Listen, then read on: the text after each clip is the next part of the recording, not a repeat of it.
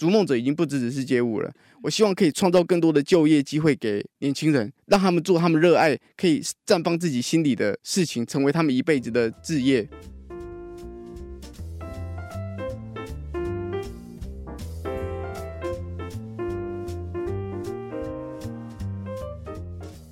新闻光笔帮你画重点。大家好，我是 Nancy。将画的重点是青年不躺平。现实环境让你觉得无力吗？哈利说，没有环境，你可以自己创造环境。哈利在十年前创团，团名叫逐梦者，这是个街舞的舞团。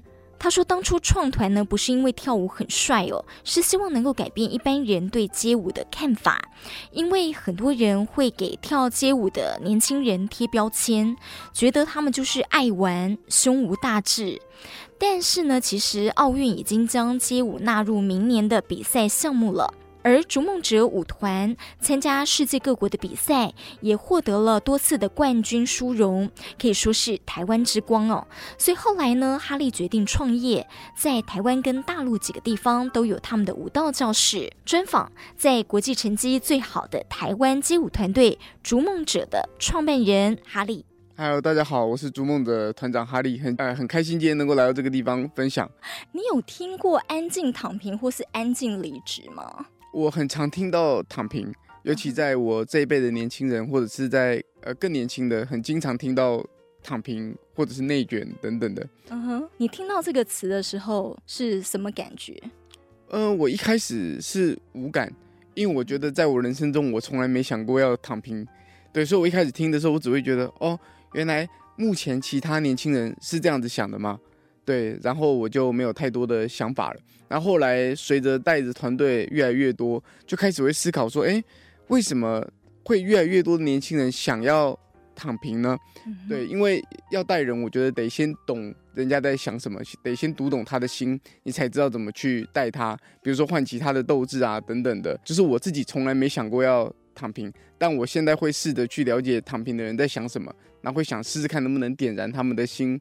再为自己人生奋斗看看啊。的确，因为我其实就听过哈利的演讲，然后现场的人啊都会被他的热情给感染。想我必须先介绍一下，就是逐梦者他们的这个背景，真的战绩非常的辉煌。那比方说像在印度啊、法国啊、日本等等的这个世界比赛，你们都拿到冠军。那另外你们呃还蝉联了两届的这个韩国的 R 十六。R 十六的这个台湾区代表，所以跳舞跳到世界第一，我想你们一定是比别人付出了更多的努力。我听说你们一开始其实都是在公园练舞，对不对？对，因为其实在我刚开始跳舞的约莫十四十五年前的时候，呃，北部可能 OK 了，但是中南部就是嘉义这一带啊，没没有教室可以教我们跳舞，所以那时候我就觉得说，哎。要学跳舞，到底该去哪里学呢？然后听到朋友讲说，哎，这个中正公园有人在练习，我就去中正公园那个地方，从这种风吹日晒开始慢慢的练。那像您刚才提到的说，付出努力，我觉得其实每个人在世界上都有他努力的地方。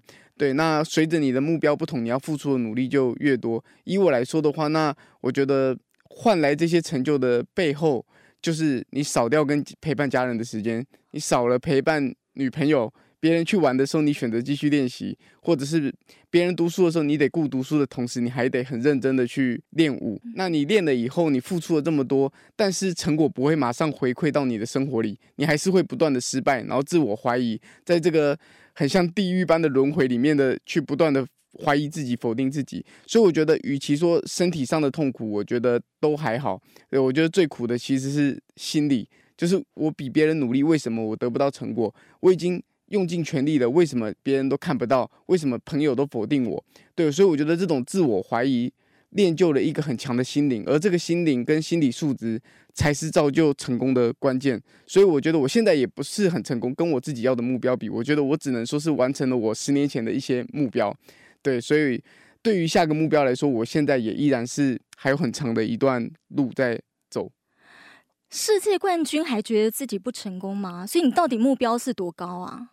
嗯，因为在我们开始拿了很多的冠军之后，我意识到说，哎，街舞这个文化的市场跟商业模式还没有很成熟，所以拿了冠军又如何呢？冠军或许可以让我自己一个人过上 OK 的生活，但我看着我的团员，我看着我的弟弟，我心里想说，这笔收入不足以养活他们。如果我们大家都是好兄弟，都是好哥们，那我应该为你们的未来负责。如果我是团长，我需要为你们的未来负责，所以我就觉得说，那我得想办法改变街舞圈的环境。那我抱怨没有用，很多人会抱怨政府不支持，企业不赞助嘛。我觉得你讲这些都是没有用的。既然你想要他们赞助，想要别人看见你，那你先去看看怎么改变自己。所以我就觉得说，那我得先去创业，然后学习知识。那遇到创业就遇到很多的困难啊，比如说资金哪里来啊？那你要凝聚团队，我们十个人怎么样？十个人一起比赛，跟十个人一起有资金上的往来创业，是完完全全不同的难度。对，你要面对他们的家庭，你要面对他自己对钱的观念，他对团队的观念，很多的考验。对，所以呃，如此，我觉得比赛可能得到了一部分的成功，但一山还有一山高，新生代的出现会击败你。然而，你到了商业领域以后，你又是一个重新的小白，你得清空自己的这种脑袋，清空自己的心，重新把自己当做是一个什么都没有的人在学习。对。哎，我真的觉得创业者啊，为什么可以有不凡的成就？真的就是，嗯、呃，有很多跟人家不一样、不凡的思维。我相信你们在过程当中，就像你讲，一定遇到很多挫折。然后呢，你自我怀疑这条路到底是不是正确的路，是吗？然后你的团员，你说总共十位嘛，那大家都自我怀疑的时候，你怎么办？我觉得这个就是非常难的，因为一开始创业的时候，不仅我爸妈怀疑。我的朋友也怀疑，他们会打电话过来讲说，我妈是不是说你在骗我之类的。然后朋友会讲说，哎，我们不是说好要创业吗？怎么一个月一个人才四千块？对，那我因为我算了一下，如果照正常薪资给我们，第一个月就倒闭了，所以是没办法的。所以要怎么样去沟通，要去协调。那很多人会看到我们已经有了一些成绩，讲说啊，因为你们十个人，所以你们才能够成功。那我们两个人比较难发力。可是我觉得这个观点。呃，需要去修正一下，因为十个人的话，那面对的其实就是十个人的心理，你怎么让十个人达成一致？跟两个人其实有不同的难处。对，所以我觉得事业能不能成功，是你的心能不能容下这么多的人，你愿不愿意创造一个环境可以包罗这么多的人？所以像我自己看这个佛祖的故事，我就觉得很感动。我看了他割肉喂鹰的故事，还有看了他呃想要去悟道修道，然后这个成佛。的故事，我觉得说这其实就是一部创业史。那我后来越看越感动的原因，是我有一天突然间想到一件事情，就是如果佛教我们理解为一间企业，那假设佛祖是他的老板，他竟然可以传承了两千五百年，对，那在全世界突破语言的限制，所以他已经不在了，可是他的精神就一直不断的这样子传承给无无数的子弟们，所以我觉得说应该向他学习，他割肉喂鹰的行为。我们看可能看不懂，会觉得，诶，他为了兔子割肉喂鹰，他得到了什么？可是我觉得，因为他的心是面向众生，而不是他自己，所以我用凡人的思维去看他，那我就错了。所以我觉得，如果作为一个创业者，作为一个老板或团长，我觉得我或许没有办法让众生都像有像佛祖这样这么高的造诣，但起码得让我的团员们、我的员工们，甚至我的学生们都得到很好的福利。对，所以牺牲我自己一些东西，我觉得。都完全没问题，我把我自己跟大家当做是完全平等的。嗯嗯，你所谓牺牲自己是，比方说哪部分？你刚开始是自己必须去承担的压力？呃，比如说一开始我自己在嘉义教课的时候，我一个月的收入大概两三万左右，就是普普通通这样。嗯、那那时候我要说服我的团员来到嘉义这个地方，我们一起创业，他们就觉得说，哎，为什么要来嘉义的？要创业应该在台北吧？那我想告诉他说，其实，在嘉义就像沙漠中，你提供一瓶水。如果你可以说服、告诉大家你有水，说服大家需要喝水，那你就是这个什么万绿丛中一点红。那当时他们来了嘛，他们就说：“那我要去做麦当劳之类。”我觉得，哎，我都说创业，你还来做麦当劳？我就把我大概一万五的大概三分之二的薪水的课量交给我的团员们去教，对，所以我自己大概剩四五千块。那我觉得这就是一种告诉我的，我想要用我身体力行去告诉我的团员们说。你必须要先学习舍，才能够得。得对，所以我不断的这样子做。后来我们大概八到十个团员到现在都还在，对，哦、都还在一起。这样，你们现在创团呃，然后开这个舞蹈教室已经多久了？创团严格来说大概十年了，但舞蹈教室大概三年。创团大概在我以前在中正公园的时候，我们就觉得说，哎，很苦嘛，所以想要有个梦，就是在嘉义的小朋友麻雀虽小，但你依然可以翱翔世界。对，所以我觉得说想要把这个精神带给大家，嗯，那个时候就创团，然后我们不断的，我组了以后，从两三个人的团队变成二三十个人团队，然后最后因为理念不合散掉，然后剩我跟我弟两个人。那时候我就一直在怀疑我自己，说为为什么会这个样子？我是哪里出问题了？为什么我领导不住大家？对，我当然也很生气，当时离开我的人，对，但我觉得生气他也没用。对，应该想想看自己怎么在领导。于是大概这样子，我又从我跟我弟两个人到四五四五个人，再到十个人的时候，我才开始领悟到一些精髓。然后我开始去看，比如说呃佛教的故事啊，耶稣的故事，或者古代这些帝帝王将相历史发生的事情，我意识到其实很多东西都是同理的。嗯，对。你刚刚特别提到就是佛祖的那个歌洛魏婴的故事，是不是？这个你可以大概呃简单说明一下，然后这当中哪里是让你觉得很感动的？其实这个故事我从很小就知道了，但我那时候没有感觉，我就觉得就歌洛魏婴啊，嗯，那是呃在不久前我先看到玄奘取西经的故事，我觉得怎么会？我好感动，我甚至很想流泪。我觉得怎么会有人愿意为了追寻自己心中的梦想？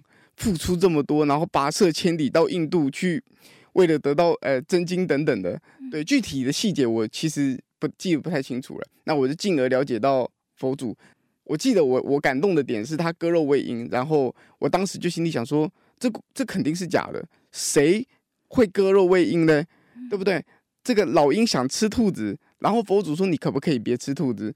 然后，呃，老鹰说：“可是我需要吃，所以佛祖把自己兔子等同的肉割给了他。我印象是这个样子，结果最后自己昏倒了。我那时候就觉得，哎，怎么可能有这种事情？可是我突然间理解到一件事情，就是，所以他是佛祖啊，我不能用我有限的智慧去理解他。他的心中万物都是平等的，所以他想要，呃，他想要迈向更高的境界。我觉得我感动的点就是觉得，怎么会有这么伟大的一个人？”然后有多少人不理解他？就像我以前一样，我可能看到佛祖割肉喂鹰，我就只是嘴巴讲讲啊，佛佛祖割肉喂鹰，对，我不觉得这个怎么了，对，我也不觉得他可能是真的。但我现在我愿意相信他是真的，因为我相信就是这么伟大的人，他能够做了常人不能理解，而且别人看不懂的事情，甚至他原本是印度的王子嘛，他舍弃了那样子的生活去过。这么苦的生活，然后想要学呃，想要成佛，然后把自己饿得骨瘦如柴，还还顿悟不到等等的，我就觉得这个境界，这个胸怀实在是太大了。我希望可以成为像他这样子有智慧的人。哇，因为我上一次在听你演讲的时候，还没有听到这一段，那时候我还没有理解这些。哦、oh，OK，好，但是你知道吗？呃，我听了其实蛮感动，但一般人很难把街舞跟佛祖的故事去把它连在一起，或者跟创业去把它连在一起。因为我其实看了你们的短片，非常的有意思哦。呃，我想这也是一般人会对于街舞、跳街舞年轻人去贴的标签。提到街舞，可能很多人脑海浮现的是你只会在外面打混，或是总是三五成群，会抽烟，然后蹲在地上吃槟榔，没事做，胸无大志这样。所以你们应该都曾经历过旁边人这样看你们吧？有，而且我觉得已经习以为常了。嗯哼，对，就像这个孔子说的，他后来被人家形容为累累落上家之犬，但是他却不以为然。对，所以我觉得。对我来说，那个是一个很好的创业经历。就是我们虽然公司二零一九年成立，二零一九年五月，可是我二零一零年就在带团队了。那那个时候，我的生命中永远只有失败，我真的看不到我明天在哪里。我虽然嘴巴上写的梦想，讲的梦想，我每天在我的玻璃洗澡的时候起雾，我在上面写下我想要完成的事情。可是我写下来的时候，我就觉得，为什么我的生活离这些这么遥远呢？我被人家封杀。团员都离开了，爸爸妈妈不支持，也没有经济来源，学校读书读不好，我觉得我到底能干嘛？这样，所以当时我就觉得说，我想要让人家知道，街舞这个东西不是你们想象中的那个样子，它本身是中性的，就像水一样。对，你可以把它变成可乐，可以把它变成冰，或者是它可能是山川河流，也有可能很平静，也有可能很呃这种惊涛骇浪。对，完全看你怎么去。拿捏它，你怎么去造化它？创团的大概十年内几乎没有被理解过，直到创业后，二零一九年得到一些成绩，才开始有人理解我。所以有一次，呃，我们出国比赛的时候办了一个记者会，然后很多以前我觉得排斥我的老师或者是看不起我的长辈们，出现了。然后我当时听 讲着我的故事，我突然间就流下了泪，而且我觉得泪流不止。就是我觉得说，我怎么有办法熬到今天？就是我回忆起这十年来，我真的没有被任何人给认可过。对，所以那个时候只剩自己可以认可自己。对，我觉得，嗯，所以我会想要看博主的故事跟孔子啊他们的故事，就是我觉得孔子他想要传传传教他的这个儒儒家思想，但是当时都没有人懂。他周游列国，有了弟子三千，但是依然没有人想要用他的这种理解他的这种精髓。对，然后我再看看博主，直到现代两千五百年的后的我，可能大部分的人都还是不了解。你你你是什么东西？你想干嘛？然后格罗维又怎么了？而真经又有什么？呃，等等的，我就觉得看看他们的故事，我就觉得说，如果哈利，我会问我自己，哈利，如果你想要成大事、立大业，你看看佛祖他们遇到的困难，他们都撑下来了，你撑不住吗？如果你连这一点打击，别人不理解你，你就放弃了，那你还开什么玩笑？实现什么梦想？很喜欢听你讲话 哎，然后觉得你讲话呃充充满热忱热情，然后就渲染力十足。因为你妈妈本身是做补教业的，而且是连锁的事业这样子，可能很多人已经听过，就她一定更不能理解你。但是她是在你创业之后才理解你吗？什么时候开始？说我妈妈吗？对。哦，我创业后她也没理解我，所以严格来说，很多人因为我跟我妈妈关系是不错的，嗯哼，理解跟关系不错，我觉得是两回事。所以说，网络上可能看起来关系是很好的啊，我们母子之间关系很好。可是很多的朋友会认为说，你都是因为你妈支持你，你才成功的。然后妈妈会觉得说，你跳这个东西不行。所以那个时候我经历的状态就是，朋友们觉得我家里不错，所以他们愿意支持我，愿意 support 我，所以我才能够成功。我妈妈觉得说，你跳这个事业没有未来，所以我不想 support 你，我等你崩溃，我再来，再你再回家来做这样。所以其实。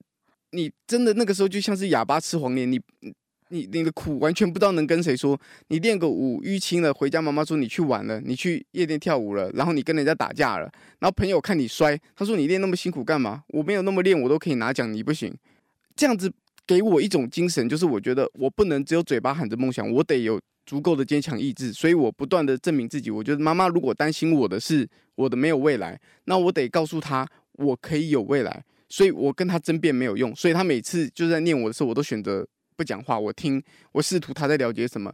那后来随着我们一间店、两间店，学生越来越多，然后甚至现在街舞入奥，呃，诸如此类的，嗯，我们也跟雀巢啊等等的，可能泰舍建设很多的大企业有合作。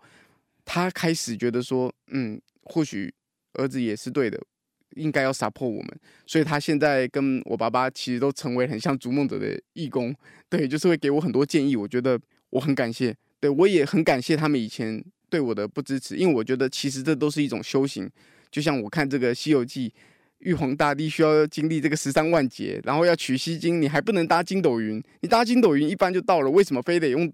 走的呢？因为你要经历九九八十一难，所以我觉得这些难跟劫都是让你成长的方式。如果你被击败了，那就真的是劫；可是如果你度过了，它就是一种修行，让你成成仙成佛的一个一个历练。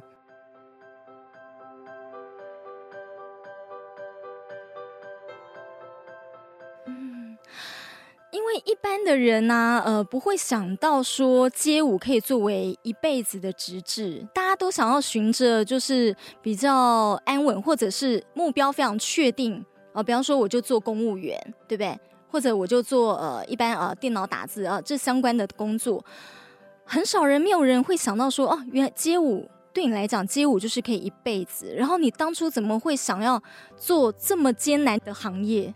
呃，其实最早是因为我想学魔，呃，我以前最早想打网球，然后妈妈不太支持，她觉得运动没有未来，爸爸也不支持。然后后来我学魔术，爸爸妈妈也觉得他这个没出息。我学小提琴，他觉得这个当兴趣就好了。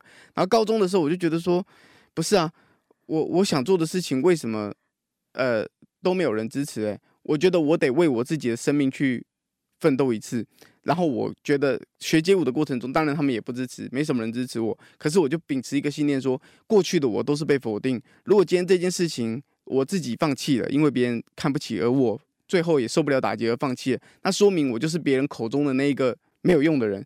对，所以我觉得其实我喜欢的不是街舞，是奋斗的精神。那我也喜欢的不只是奋斗的精神，我希望可以造福更多的人。所以我回想起我幼稚园的时候，我看到可能呃有一些人把垃圾丢在地板上，我就会跟我爸爸讲说：“爸爸，你看那个人把垃圾丢在地板上，这样是不是对地球有害啊？”爸爸就讲说：“你先把你家里打理好再说吧，你的衣服房间都没收。”然后就嗯，好像是这样子。对，所以我觉得回忆起那段小时候我的想法，我觉得我一直的脑袋里跟我心里想做的事情都是造福更多的人。所以到现在对我来说，街舞逐梦者已经不只只是街舞了。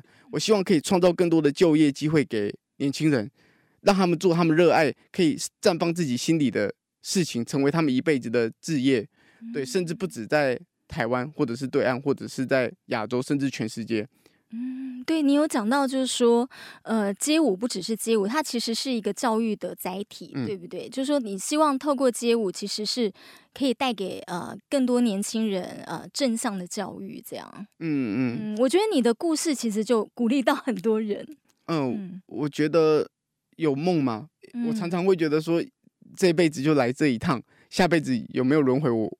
我不知道，起码我没有经历到。嗯、那我觉得，既然只来这一趟，那我肯定要活出一个不一样的人生。我不想要，就是像一个机器人一样，这辈子就这样子就没了。对，我觉得我一定要体验到最好玩、最有趣、最新鲜的。就很像我们买一款游戏，你肯定不希望你进这个游戏里面，一只怪兽都没遇到，一个魔王都没遇到，然后你就走走走走走，然后就破关了。我觉得这样肯定。不对，所以我觉得人生也像是一场游戏，所有的酸甜苦辣，我们都该把它当做是一款游戏里面的 NPC 啊，或者是魔王或宝物之类的，都应该去习以为常，去接受它。所以我前阵子看到，我可能理解不是很深，但我看到空即是色，色即是空，然后悟空就是我小时候很喜欢悟空，对，我看到悟，所以要悟空的时候，我就觉得哇，好震惊哦，原来这一切都是无常的，没错，所以我们应该学学会放下。我不知道为什么会讲到这里，但这是我这一阵子很深的体悟。我觉得对我来说鼓鼓励蛮大的，因为我也会常常遇到一些，比如说，呃，带着团员上面的困难啊，比如说团员不理解怎么办，或者是他大家没有办法凝聚怎么办？那遇到一些挫折的时候，或身体不健康，像我前阵子生了一些病，然后我躺在家里三天，我躺着的时候，我就心里想说，我现在这个。整天只能睡觉的身体，就是你得到再多又有什么用？我懂，就是一场大病让你体悟到。对，当下我躺着，我心里想说，嗯，如果是这个状态，你有荣华富贵代表什么？或者是那些名望还是什么代表什么？我现在只想跟我想珍惜的人在一起。虽然那个病也没有到那么严重，我就只是每天睡觉，我就觉得我想工作也没办法，我想去玩我也玩不动，吹一点风我就好冷。对，我就觉得这个当下。我最想要的东西其实都没办法拥有，我会觉得说，所以回忆起来，每个当下都应该很认真的去把握它，因为随时都有可能没有。我想这就是色即是空，空即是是色吧，一切的东西都是无常的。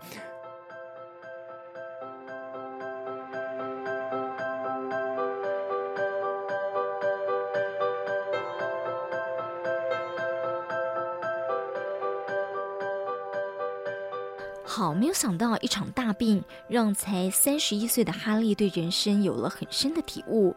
创团十年，我觉得逐梦者真的是十年有成。下一集还要跟哈利聊聊他是如何透过在世界舞台上的比赛，以及 TikTok、抖音等等的媒体，立志要让街舞成为全民运动、全民化、大众化。新闻荧光笔提供您更多元的观点思考，我们下次见。